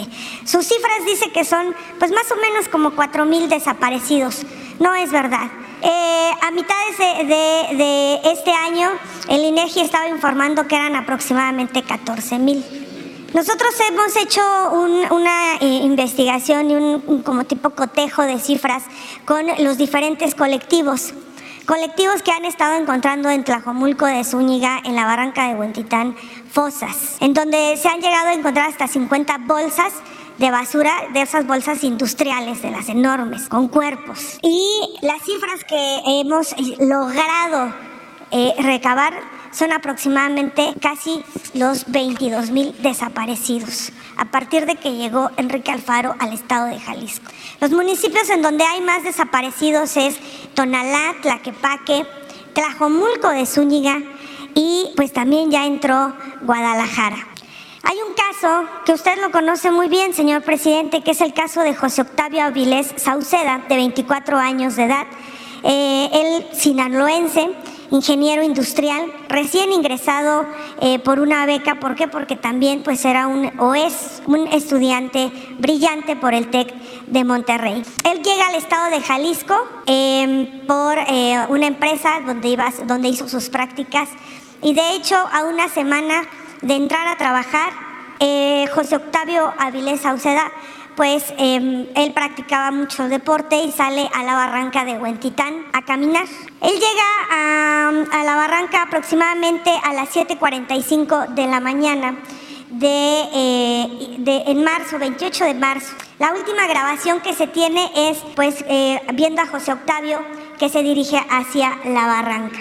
El 26 de, mayo del 2022, eh, la familia de José Octavio logró tener contacto con usted cuando pues fue a, este, ¿cómo se llama? A Sinaloa. E incluso la señora le entregó una carta. Usted en su momento eh, le pidió a la secretaria eh, Rosa Isela que recibiera la familia. Al otro día la familia se dirigió en el, en el noveno, en novena zona militar. Pero no sé si esto, eh, la secretaria no está enterada, pero resulta que no, no la recibió la secretaria, la recibió una señorita en su nombre. Eh, he tomado la decisión de, de, guardar el nombre de la señorita para no poner en aviso a nadie, pero sí que está enterada la secretaria Rosa Isela que recibieron a la familia en su nombre. De ahí la, la fiscal de eh, Sinaloa salió a dar una declaración, pues para quedar bien donde dijo que la fiscalía se iba a comunicar con la fiscalía de Jalisco y para localizar a José Octavio. ¿Por qué hago énfasis con José Octavio Sauceda, Avilés Sauceda? Porque todos los casos que se están dando de desaparición son muy similares. El gobernador Enrique Alfaro salió a anunciar un sistema de eh, seguridad de cámaras que les dice el escudo de Jalisco y lo presume y lo jacta muy fuertemente. Pero resulta que nunca funcionan las cámaras y en el tema de desaparecidos nunca se entregan las grabaciones y cuando se van a entregar dicen ya no están, ya se borraron porque cada eh, seis meses se borra o cada mes son diferentes versiones. Se hizo una fuerte búsqueda en, el caso de José Octavio, pero tal pareciera que se lo tragó la tierra. Y así está pasando con los desaparecidos en mi estado. Son hombres en promedio de 14 años a hasta 38, 40 años. Salen a trabajar, salen a la escuela y desaparecen. No hay registros de grabaciones porque la Fiscalía General del Estado de Jalisco no quiere entregar las grabaciones y las familias son amenazadas y van a denunciar los delitos. ¿Qué está pasando en el Estado de Jalisco, señor presidente? No se le puede hacer este tipo de cuestionamientos a Enrique Alfaro. ¿Por qué? Porque Enrique Alfaro, y lo voy a decir, te amenaza y te amedrenta y utiliza a la Fiscalía y a la Policía Estatal para empezar a hostigarte. Hay mucha indignación en el Estado por parte del gremio de la prensa porque en su informe salió tal cual, y ahí están las grabaciones, amenazar a la prensa local. ¿Por qué? Porque la prensa estamos cansados, estamos hartos de que salga a mentir con tanta impunidad, de que no podamos ejercer el periodismo. Y aquí, el día que salió a amenazar a la prensa local de Jalisco, ni artículo 19, ni periodistas desplazados, ni Reporteros Sin Fronteras, ni ninguna ONG salió a pronunciarse al respecto. No es la primera vez que Enrique Alfaro amenaza a la prensa. Recordemos el caso del compañero y colega Ricardo Ravelo, que lo amenazó por una investigación que sacó que no es un secreto que Enrique Alfaro está siendo investigado por el gobierno de Estados Unidos por nexos con el crimen organizado. Y mi pregunta aquí es, los desaparecidos, las desaparecidas, ¿a dónde se los llevan? ¿Por qué tantas cifras en un solo estado? ¿Por qué tantas fosas? ¿Y cuántas más no habrá a lo largo y ancho de Jalisco? Casos como el de José Octavio Avilés Sauceda, hay miles en un solo estado que es Guadalajara, Jalisco, que está gobernado por Enrique Alfaro. La versión es o se los lleva el crimen organizado o se los llevan redes de tratas de blanca, de prostitución, pero también está el otro tema que a muchos les da favor tocar, pero hay que decirlo, también existe el tráfico de órganos. Ojalá un día pudiera explicar el, secretario de salud cuál es la ¿Cuáles son las medidas que se llevan cada que se realiza un trasplante de órganos? ¿Cuáles son los estados que han aumentado el trasplante de órganos cuando sabemos que es un tema muy complicado para que alguien quiera donar? Milenio, a mediados de este año, sacó una nota que uno de los estados que había aumentado el 34% del trasplante de órganos es el Estado de México. Pero también el Estado de Jalisco ha aumentado de una manera importante el trasplante de órganos. ¿Cuáles son las regularidades que se llevan para esto? ¿Cuáles son las medidas? ¿Cómo se rastrea? ¿Cuál es el control que se lleva referente al tema del trasplante de órganos? ¿Y qué está pasando en el estado de Jalisco, señor presidente? ¿Qué está pasando? Gracias. Bueno, pues este, eh, miren, en este caso eh, creo que para dar respuesta sobre tus eh, preguntas eh, le vamos a volver a pedir a Rosa Isela Rodríguez que platique contigo y que este, se aclare. Ella es la secretaria de Seguridad Pública. Yo lo que quiero es este, dejar de manifiesto de que aquí se expresan opiniones sin censura. Esta es una eh, conferencia, un diálogo circular eh, completamente libre. No hay censura en general. Pero eso no significa que lo que aquí se dice es la verdad absoluta. Y que no queremos convertir estas mañaneras en un tribunal eh, ni de juicios sumarios, ni mucho menos de linchamientos políticos, que todos tenemos derecho a hablar, pero que no tenemos la última palabra, no somos este, absolutos, no pontificamos. Para que este, si se menciona a alguien no quiere decir que ya es culpable, ¿no? Tenemos el derecho de manifestarnos y de señalar y presentar pruebas aquí y en los ministerios públicos, ¿no? También para que terminemos el año con este, esa eh, convicción, ¿no? De que se pueden mencionar muchos nombres, pero eso no significa de que ya son culpables, ¿no? Y además todo el mundo tiene derecho a la defensa y a la réplica. Y yo eh, les deseo a ustedes lo mejor la verdad, la verdad sí quiero que le pasen muy bien este fin de año y deseo que a todas, a todos nos vaya bien. A ustedes y a todo el pueblo de México. Mujeres, hombres, amigos, adversarios, a todos. ¿Y qué deseo? Pues dos cosas. Que tengamos salud y felicidad. Hay muchas otras cosas, ¿no? pero con la salud, con eso tenemos. y la felicidad. Que seamos muy felices y muy buen año. Y nos vemos porque yo tengo que irme. Vénganse a la foto, vámonos. Invitamos a Alfredo y a